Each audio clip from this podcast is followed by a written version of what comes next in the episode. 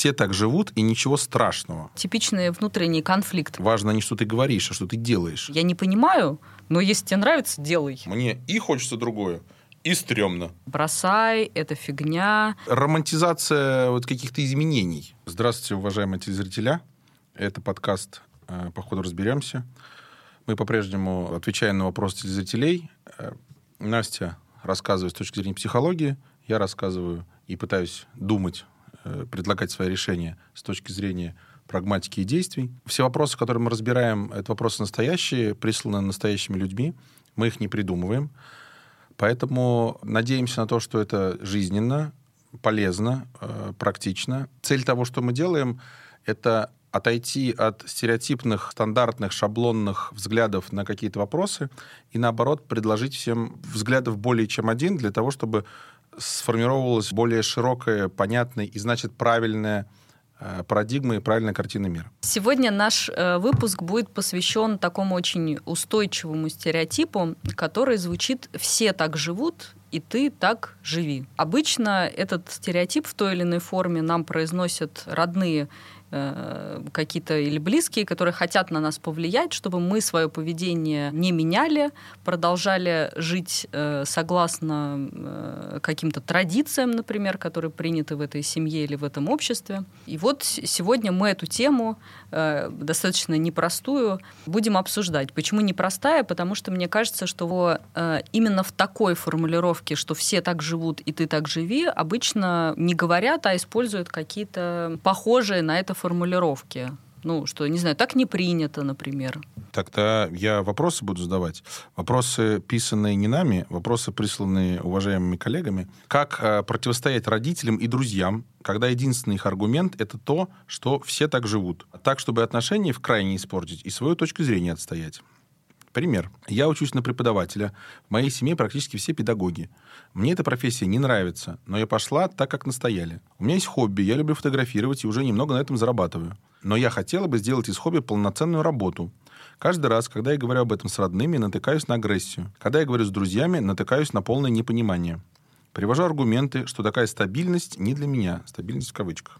Я лучше рискну, чем буду свою работу всю жизнь терпеть.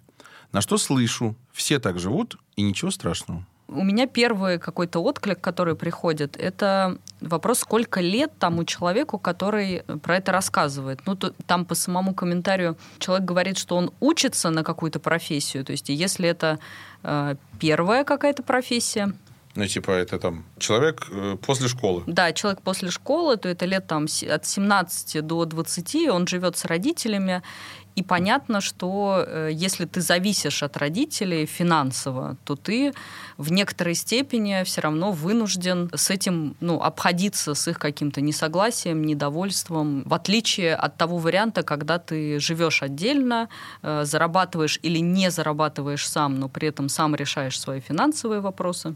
Ну, в смысле, независимо от родителей? Да, да, да, независимо от родителей.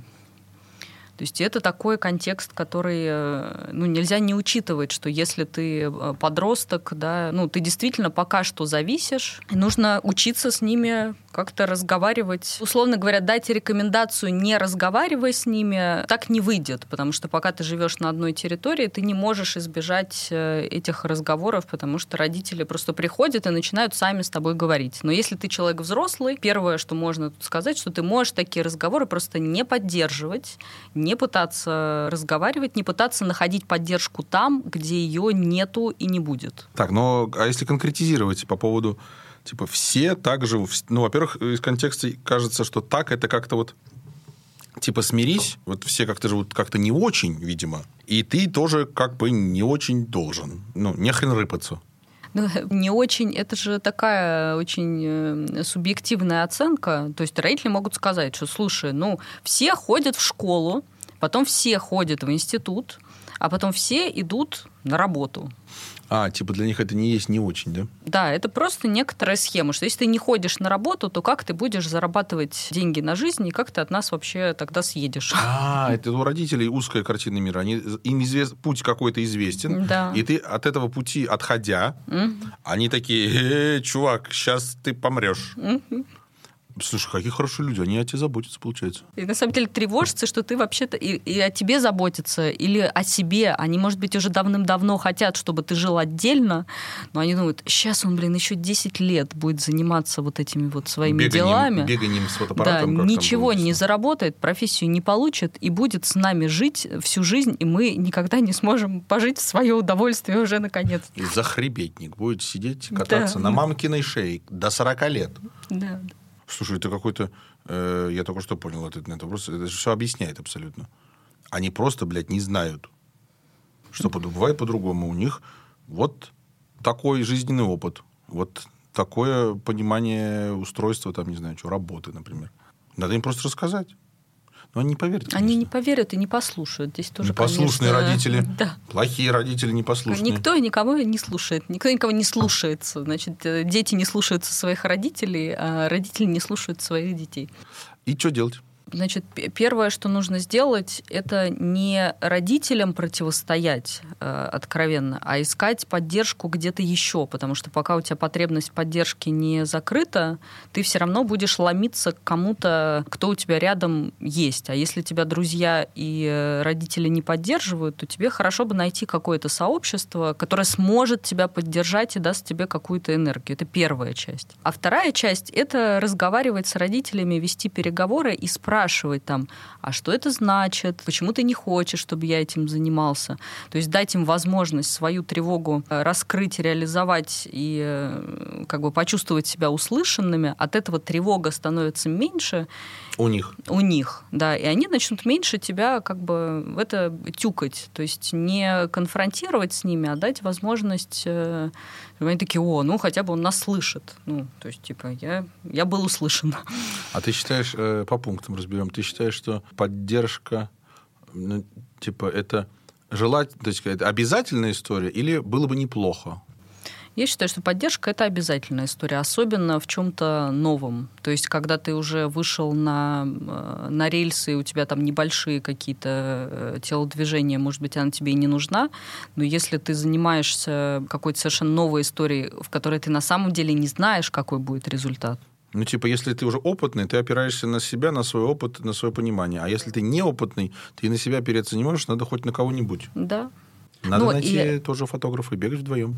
И, и почему здесь, почему поддержка важна? Потому что ну, мы существа социальные, и на нас очень влияют люди.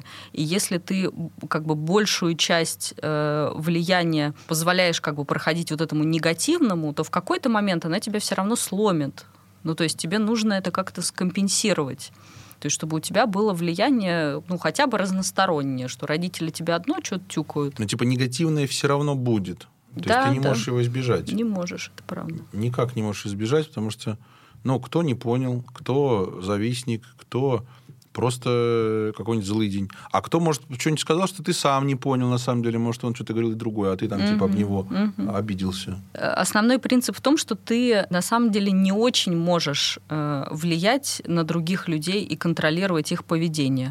Но на свое поведение ты можешь влиять. То есть притащить себя за шкирку к тем людям, которые тебя поддержат, ты можешь.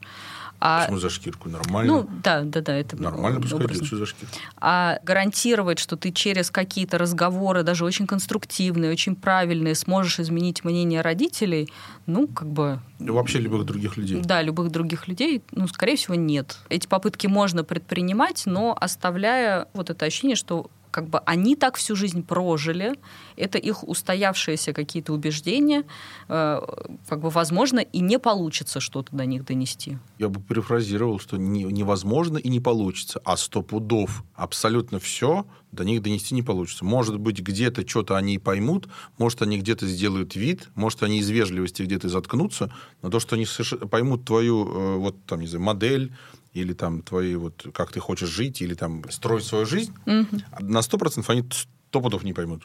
Особенно предыдущее поколение. Может быть, еще каких-то, каким-то корешам ты сможешь объяснить? Ты тоже нет, не сможешь. Если они заранее, как это, в такой в, в конфронтирующую позицию занимают, это абсолютно... Ну, то есть, еще раз, я, я считаю, что это абсолютно невозможно. Потому что человек, занимающий конфронтирующую позицию, мало то, что он ее занимает, исходя из э, того, что у него какое-то мироощущение есть, так там еще есть второй фактор. Ему, чтобы ну, изменить ее, это нужно признать, что он был неправ, а это вообще западло. Угу. То есть я не прав, это, что это, а теперь у меня репутация будет неправого человека, что ли? Не, я буду до, до потери пульса свою вот эту вот ту риторику вести, с которой я изначально начал. Угу. Упертость там, и, инерт, и инертность, она ну, большой да. вклад в это делает. Ну да, как-то стыдновато же признавать, что ты ошибся. Да, поэтому я полностью согласен, что если кто-то вознамерится направить свои усилия на переубеждение другого человека, это пустое потраченное время. Угу. Они так говорят, ну и что? Это всего лишь их мнение, это же не факт. Ты же в глубине души знаешь, что они ошибаются? Ну, ты же так и правда считаешь?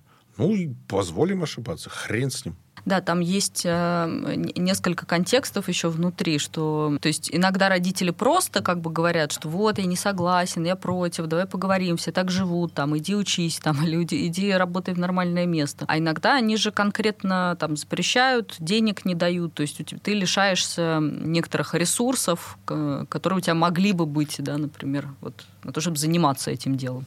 Вот вопрос, как в этом случае, как отбить себя, отжать какие-то ресурсы на то, чтобы все-таки продолжить заниматься. А, то есть ты спрашиваешь, как спереть у мамы денег?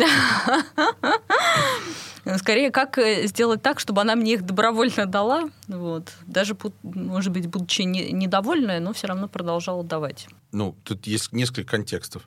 Во-первых, ну, вообще, вообще-то вообще-то в обязанности родителей входит воспитание своих детей. И лично, и посредством привлечения специалистов каких-то других. То есть, вообще-то родители тебе должны оплачивать твое образование до тех пор, пока ты там, ну вот, вот там есть нюансы, кто-то считает, что 16 лет пошел вон, кто-то там после универа. Вот где-то вот здесь вот граница. Но в 25 точно должен сам, это всем понятно. А в 15 точно еще мамка за тебя платит, тоже как бы всем понятно. Поэтому за универ вполне себе, что родители за тебя платят. Ну, то есть это нормально. И одновременно с этим есть они, это же их обязанность, но деньги тоже их, они своими деньгами могут распорядиться, как считают нужным. Это их право. Mm-hmm. И право это у них отобрать нельзя. Ну, а я вот не хочу это спонсировать. Ну, вообще-то, честно говоря, он вправе. Имеет право, да. Имеет право. Обидно, обидно, но имеет право. Да. Но еще раз говорю, первая часть тоже есть. Я мама, я хочу не быть э, преподом, я хочу быть фотографом. И она тебе такая, нет. Фотографию оплачивать не буду, выбирать Фото... другой университет. Да, фотографию оплачивать не буду.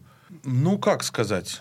Ну, тогда, может быть, какое-то э, непопулярное мнение. Тогда скажи, что ты пошел в педагогический самый фотографию. Слушай, я вот вспомнила, что я поступала другим образом, но у меня не было желания именно про профессию, но я очень хотела заниматься бальными танцами. Мне родители сказали примерно что-то, что о, типа, тебе надо учиться, готовиться там тыры-пыры, поэтому никаких бальных Они танцев. вот эти вот ваши танцульки. Да, да, да. И там вот эти вот ваши дорогие платья, тыры-пыры, мы это тебе спонсировать не будем. Хочешь ходить в студию там просто типа два раза в неделю как хобби, это недорого стоит, пожалуйста, остальное нет. Я сказала, окей, но это было в возрасте 18 лет, и я пошла работать. Я сказала, что я переведусь на заочный, буду работать, ну, потому что мне же нужно зарабатывать деньги на то, чем я хочу заниматься.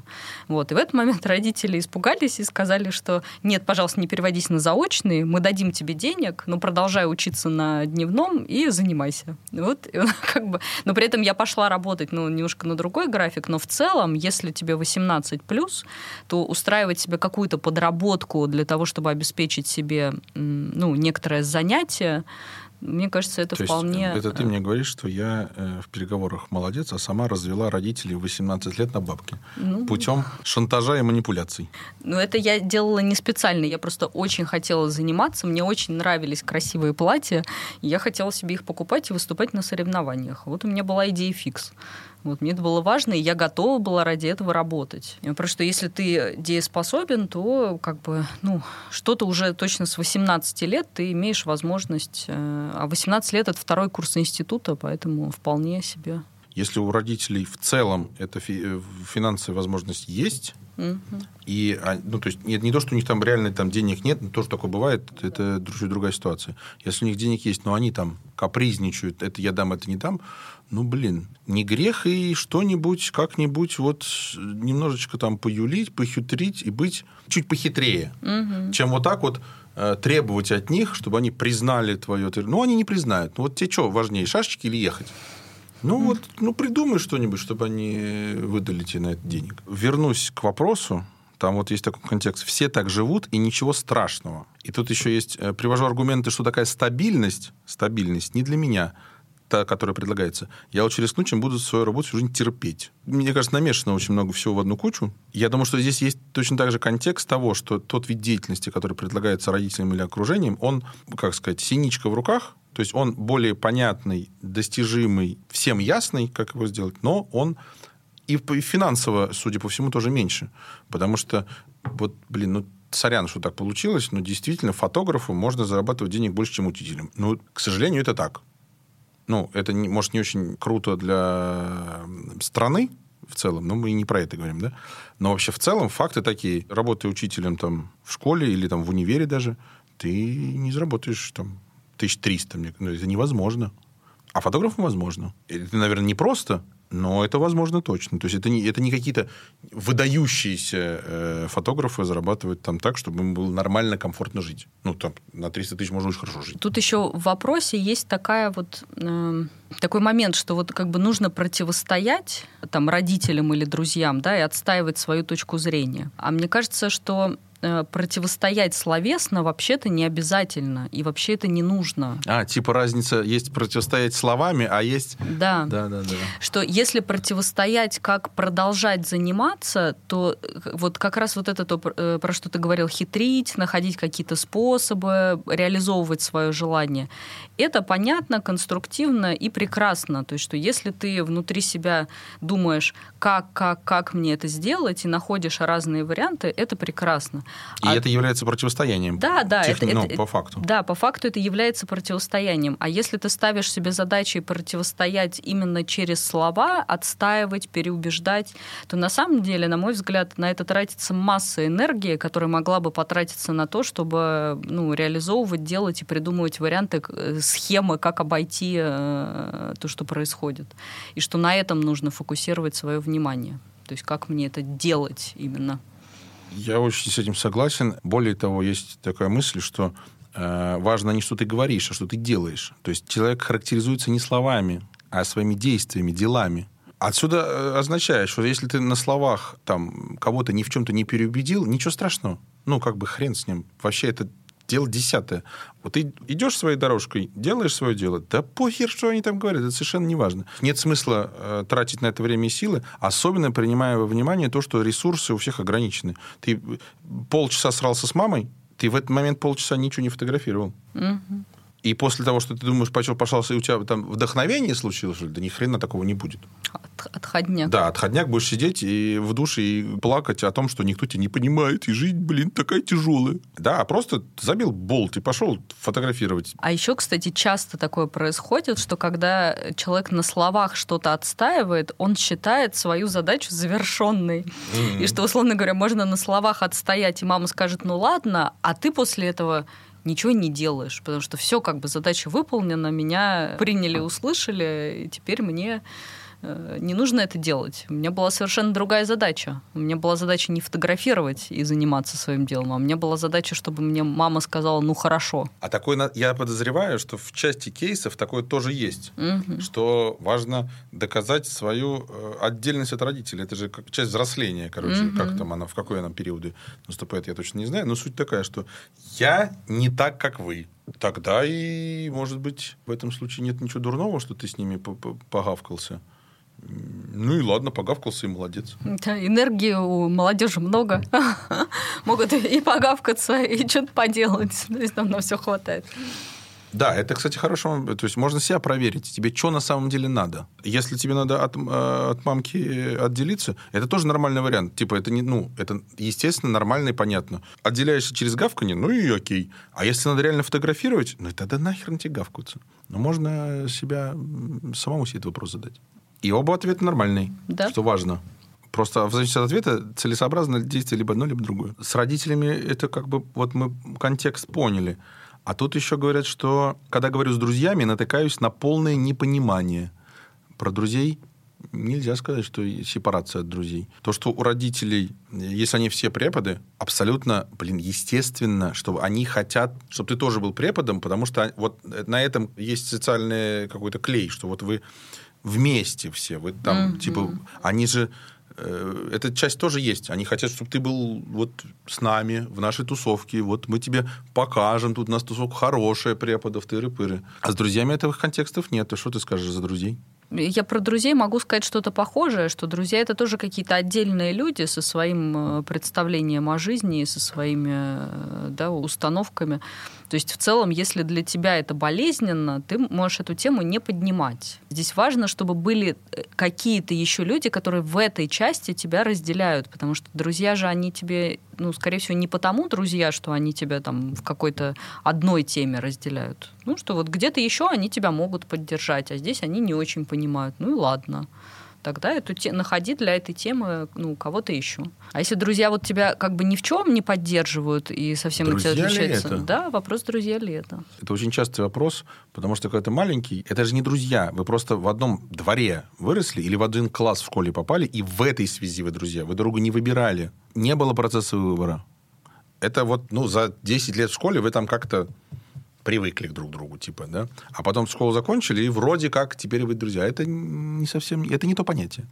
А точнее как, может ли друзья быть в школе? Конечно, может. Но не все, кто после школы, есть друзья. Но изначальный вопрос мой был другой, что если в контексте родителей у меня как бы есть какие-то... Я понимаю родителей, почему так делают, у меня есть как-то оправдание к этим родителям, mm-hmm. то я не могу придумать оправдание твоим вот друзьям, ну, типа, сверстникам.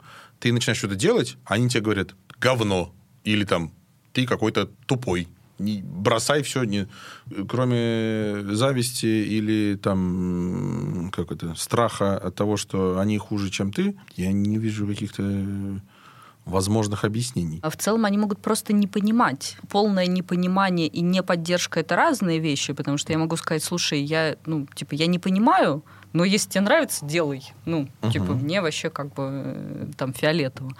А, и это один момент. Ну, что действительно, ну, что-то не понимаешь, что-то тебе как бы, ну, нету в твоей э, картине восприятия, но при этом ты не осуждаешь. А вот если это уже какое-то активное действие, что там бросай, это фигня, или какое-то высмеивание, то это вопрос уже скорее, что у вас в отношениях с этим другом, что у вас происходит, а что, что он так на тебя реагирует. Что он так не реагирует? Вот и вопрос. Ну, что какая-то конкуренция, злобище, может быть, накопленные, накопленные обиды, и что он ну, посредством обесценивания, например, твоего дела, он тебя хочет задеть. И вопрос как бы, зачем он это хочет? Там, отомстить? Или действительно у него появилась какая-то зависть к тебе? Или он видит, что, не знаю, его родители его не любят, а твои родители, предположим, тебя э, любят. Это тоже зависть. Да, это тоже как бы да, может вызывать зависть и желание где-то еще тебя тогда... Тезис того, что ничего хорошего там нет, и оправдания никакого этого нет. То, что я я завидую, потому что один за другому человеку, потому что тот лучше живет, это не оправдание. Ну да. да. Тогда вердикт нахер с пляжа. Нахер с пляжа или прояснять, э, что это за отреагирование, ну, то есть что у вас произошло до этого, как бы в фоне, какие были события, что он так на тебя реагирует. Потому что понятно, что он просто на тебя за что-то обижен, что ты на него не обращал внимания. И теперь он хочет тебя э, как бы уколоть, э, чтобы тебе тоже было так же больно, как было ему. Тогда какие-то вещи проясняются и становится легче. Звучит красиво, на, э, на практике прояснять с обиженным другом, за что он обиделся, блин, я вот... Ну, короче, я не верю, если не разглагольствовать. Попробовать можно, наверное, да, но рассчитывать на то, что это случится, ну, сложновато. А, попробовать можно. Во-вторых, э, все вот эти обиды, они же тоже имеют э, конечный срок действия, что иногда ну, один раз вот это полное непонимание, а потом у человека что-то отлегло, отошло, он перестал обижаться, и он уже, ну, как бы нормально с собой разговаривает, что, может быть, просто нужно, чтобы какое-то время прошло. Слушай, я и обратный эффект видел, что человек тебя, условно, там уже не любит, да, но за что он не любит, он не знает уже. Просто так, так уже так, ну, типа, ты меня бесишь, чем конкретно я не знаю, просто ты мерзкий человек. В динамике, короче, надо смотреть. Если это продолжительное время происходит, разговоры не помогают, ничего не, не проясняется, а человек продолжает тебя как-то это тюкать, то, наверное, это уже не друг. Согласен. Нахер с пляжа. Второй вопрос про то же явление, только с обратной стороны. В первом э, меня там снаружи все осаждали, да, а второй вопрос, что э, вот мне как бы изнутри хочется чего-то, да, мы, мыслишки какие-то, может быть, есть, но я себя торможу тем, что ну все же вот так. Например, я родился там, не знаю, э, вот в каком-то там городе, и половина моего класса пошло работать там на завод или пошло работать в колл-центр удаленный. Э, вот они там сидят на телефоне. Мне бы хотелось не так, но я думаю, ну, блин, я, может, ну, куда ж я? Да, все же вот так вот, ну, и я, наверное, такой же, да. Сам, сам хочешь, сам себя дергаешь вниз. К этому вопросу тоже, ну, кейс, типа. Уже 10 лет я работаю бухгалтером в офисе и мечтаю все бросить и заняться шитьем, так как мне жутко надоела эта работа. Общаясь со своим окружением, я слышу фразы, что никому не нравится их работа, и все так живут. И меня на самом деле эта мысль успокаивает. Из-за того, что я в нее верю, я и не двигаюсь с места. Однако, временами я думаю, что застряла в каком-то болоте, где мне страшно пытаться выделиться и рискнуть сделать по-другому. И мне в этом болоте плохо. Ну, то есть это такой э, типичный внутренний конфликт. Мне одновременно и хорошо в этом болоте, и плохо. Хорошо, что спокойно, я с ребятами, все понятно, стабильно, никакой тревоги нету. Ну и возбуждения никакого нету. Скукота. Скукота.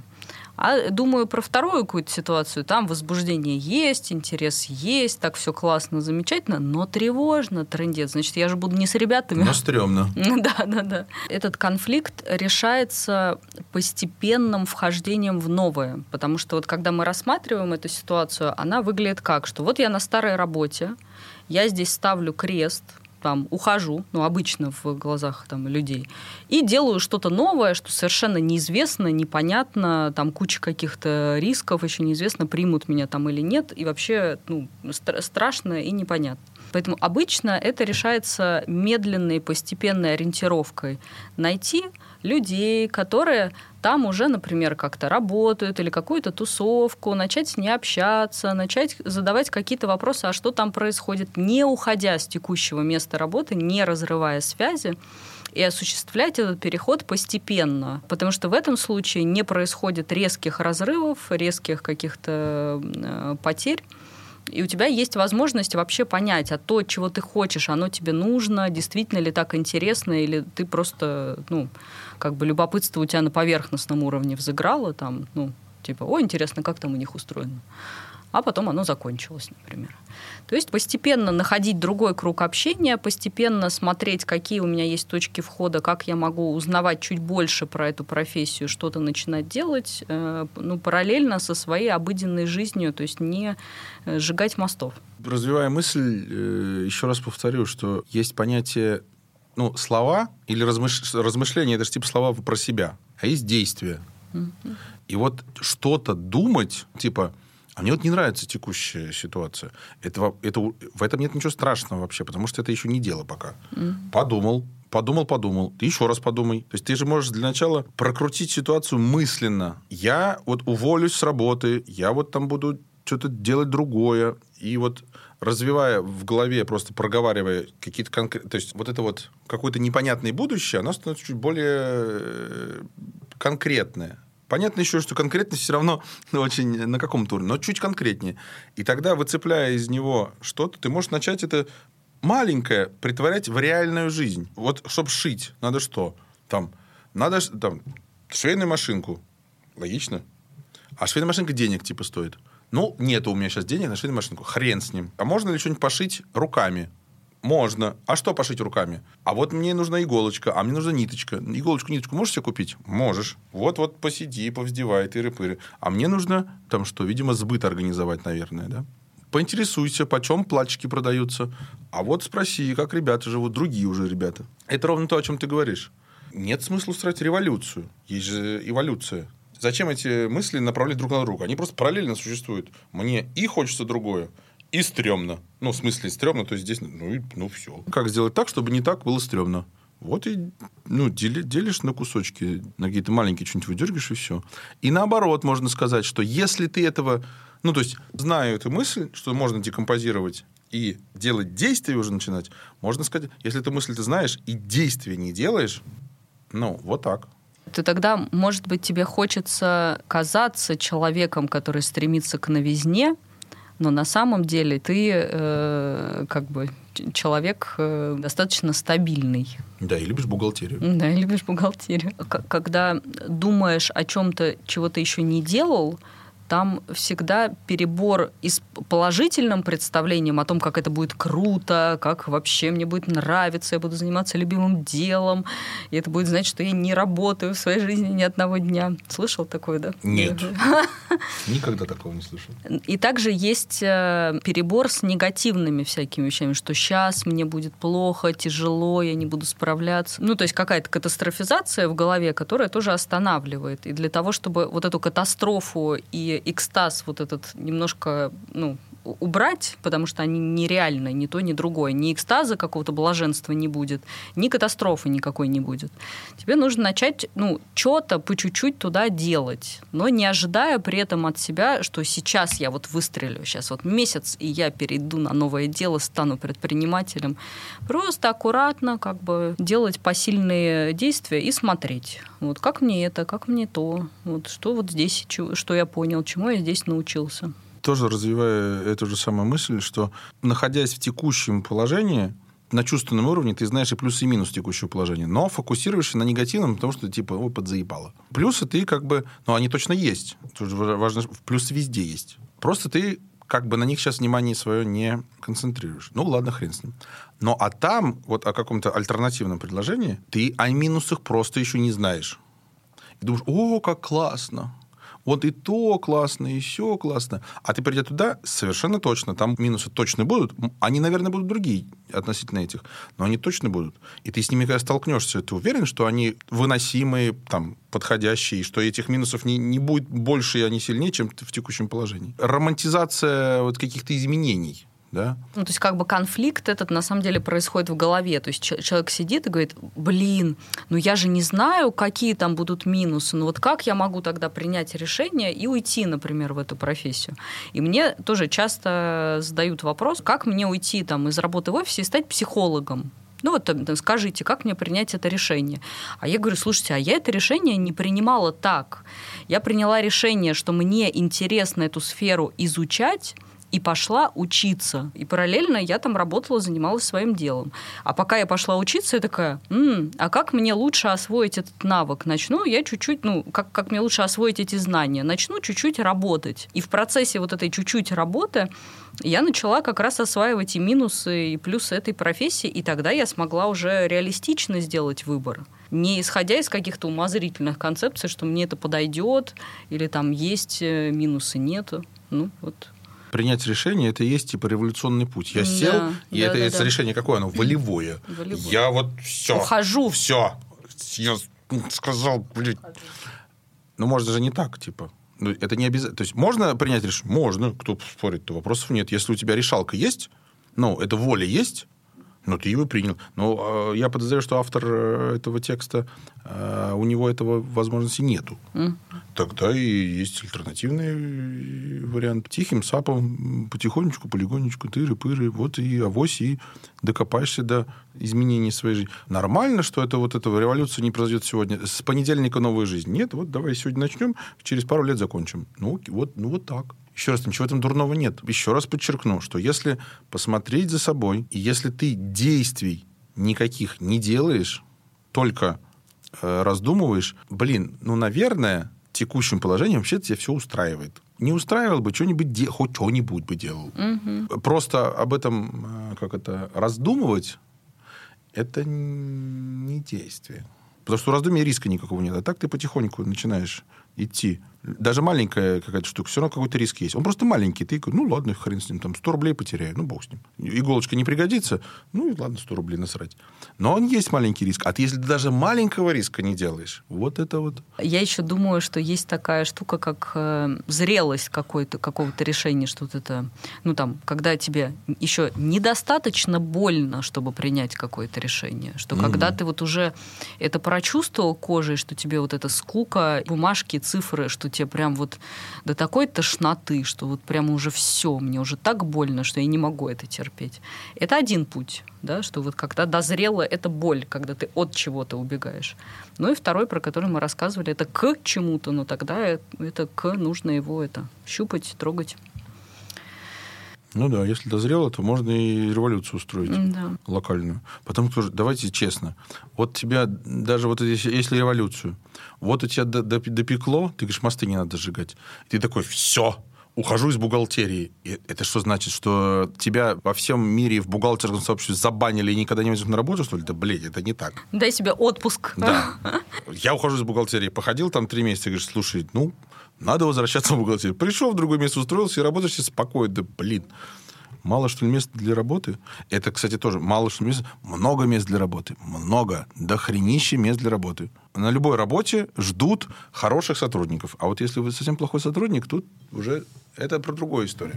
Это в, в следующем подкасте обсудим. Что Да. делать, если вы плохой сотрудник? Это самый был наш короткий ролик. На два вопроса мы все равно намандели на полчаса. Спасибо. Сегодня я главный, поэтому я скажу. До следующего раза. До свидания. Пока.